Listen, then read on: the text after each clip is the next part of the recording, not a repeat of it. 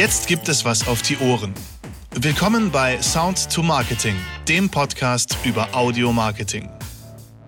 Heute geht es um das Thema Video und Videosound. Eigentlich wollte ich darauf eingehen, auf was geachtet werden muss, wenn man in seinem Marketingmix mit Videos wie Imagefilmen und anderen Videoarten arbeitet. Für den Moment möchte ich aber das Thema etwas anders aufgreifen. In der aktuellen Lage sind die meisten von uns zu Hause im Homeoffice. Das ist nicht für alle einfach und bietet einige Schwierigkeiten. Allerdings bietet die Situation auch Chancen. Und zwar ganz klar Chancen für die Digitalisierung, für E-Learning, für Podcasts und Videoinhalte im Web. Die Podcast-Statistiken sind weltweit explodiert. Das klingt auch logisch. Man ist mehr zu Hause, hat mehr Zeit, viele langweilen sich sogar. Da liegt es nahe, dass man Trost in digitalen Inhalten und typischen Hausarbeiten sucht, die sonst immer auf der Strecke bleiben. Und einen Podcast kann man eben super während dem Fensterputzen hören. Oder bei anderen Arbeiten, die man eben so macht im Moment. Aber nicht nur die Hörerzahlen sind stark gestiegen, nein, auch die Anzahl der neuen Podcasts ist deutlich höher als vor dem Homeoffice. Zusätzlich folgen auch immer mehr Videoinhalte aus den Homeoffices dieser Welt. Videos sind ja mittlerweile sowieso nicht mehr aus dem Marketingmix und Social Media wegzudenken. Was in den sozialen Netzen am besten ankommt und am ehesten angeschaut wird, das verraten die Statistiken der verschiedenen Posts. Das sind Videos. Die liegen ganz klar an der Spitze. Dicht gefolgt von Bildern, Audioinhalten und das Schlusslicht bildet der Post, der nur Text enthält. Also ist das jetzt auch eine gute Chance für Videoinhalte. Doch auch hier sollte man sich audiotechnisch richtig aufstellen, denn schlechter Sound ist auch bei Videos nicht gern gesehen. Videos benötigen guten Ton. Aus gegebenem Anlass möchte ich das Feld einmal anders aufrollen. Wie einige sicher wissen, gebe ich auch Vorlesungen im Bereich Tontechnik und Sounddesign. Auch hier hat Corona einiges verändert. Ich bin froh, dass ich meine Vorlesungen weiterhin durchführen kann und das liegt natürlich auch an der Akademieleitung. Es wurde alles auf digitales Lernen umgestellt, die Hochschule ist natürlich geschlossen. Dadurch werden die Vorlesungen jetzt über Google Meet durchgeführt. Das hat mich natürlich erstmal vor eine Herausforderung der Inhalte gestellt. Denn zum einen hat nicht jeder das Programm, das wir benötigen, privat auf seinem Rechner. In der Hochschule gibt es ein Studio und Räume, in denen das installiert ist. Aber das geht ja in diesem Moment nicht. Zusätzlich weiß ich nicht, welche Abhörsituation die Studenten haben. Kopfhörer, Laptopboxen, HiFi-Boxen oder sogar Studioboxen? Und dann kommt noch dazu, dass ich mehr brauche, um meine Vorlesungen durchzuführen. Die sind stark medial. Zum Beispiel mache ich Effektkunde nicht nur theoretisch, sondern zeige direkt im Programm, wie man die einzelnen Effekte einstellt, was man alles machen kann und wie das funktioniert. Also habe ich mich an eine Lösung gesetzt und mir ein kleines Studio zu Hause aufgebaut. Über Screensharing kann ich meinen Bildschirm teilen, das ist kein Problem. Über eine virtuelle Audioschnittstelle kann ich sogar den Sound meines Audioprogramms in Google Meet einbringen. Also ist auch dieses Problem gelöst. Und da ich Tontechniker bin, habe ich mich parallel auch noch verkabelt und spreche über ein Krawattenmikrofon.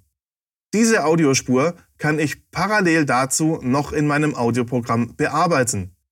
Und wenn der Termin da ist, dann geht es live in die Vorlesung. Natürlich habe ich mir so ein kleines Vorlesungsstudio eingerichtet, mit dem ich dabei optimal arbeiten kann und das auf meine Bedürfnisse zugeschnitten ist. Warum erzähle ich das alles? Ich erwarte natürlich nicht, dass sich nun jeder, der zu Hause Videos aufnimmt, einiges an Equipment kauft und sich selbst so ein Studio einrichtet. Das nicht. Ich möchte nur zeigen, was möglich ist. Parallel dürfte es ja so sein, dass die Leute, die nun mehr Videoinhalte und Tutorials erstellen, zusätzlich nicht live sind. Das eröffnet die Möglichkeit der Nachbearbeitung. Und ich möchte damit sagen, Nutzt die Möglichkeiten, die wir mittlerweile so einfach bekommen können, wie es noch nie der Fall war. Eine Webcam liefert soweit ein annehmbares Bild. Jedes Handy liefert ein annehmbares Bild. Schnittsoftware für Video und Audio gibt es für einfachere Anwendungen gratis.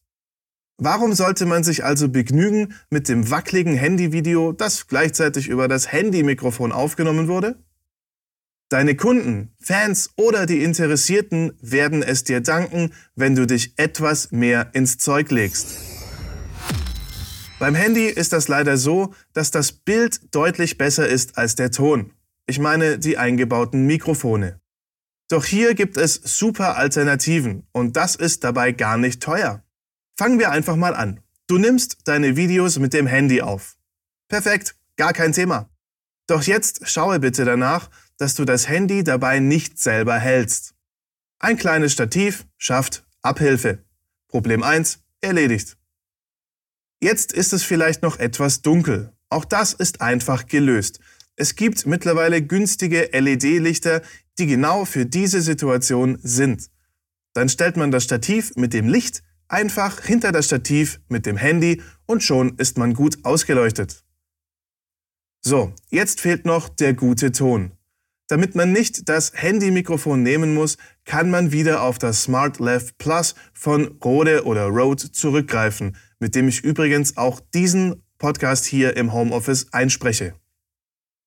Es ist wirklich kostengünstig und liefert gute Ergebnisse. Dabei ist es ein Krawattenmikrofon, also ein Clip-Mikrofon, das man sich einfach im Brustbereich anklippt und schon kann man frei sprechen. Durch diese drei einfachen Dinge wackelt dein Video nicht mehr, es ist gut ausgeleuchtet und es klingt auch gut. So einfach kann das sein. Und mit einem Tablet funktioniert das natürlich genauso. Anschließend würde ich noch empfehlen, das Video ein wenig nachzubearbeiten, also mit einem kostenlosen Programm für Videobearbeitung. Auch den Ton würde ich noch etwas nachbearbeiten, damit es besser klingt. Für den Heimgebrauch dürften die Möglichkeiten des Videoprogramms dafür schon ausreichen. Ich gehe dann natürlich in eine Audiosoftware und bearbeite im Detail, um genau das Ergebnis zu bekommen, das ich gerne hätte. Also, so einfach kann dann die Videoproduktion mit dem Smartphone sein und schon setzt man sich von den einfachen Handyaufnahmen, die es ja mittlerweile wie Sand am Meer gibt, ab. Jetzt wünsche ich dir eine gute Zeit und freue mich, dich bei der nächsten Podcast-Folge wieder zu begrüßen. Bis bald und bleib gesund, dein Alex.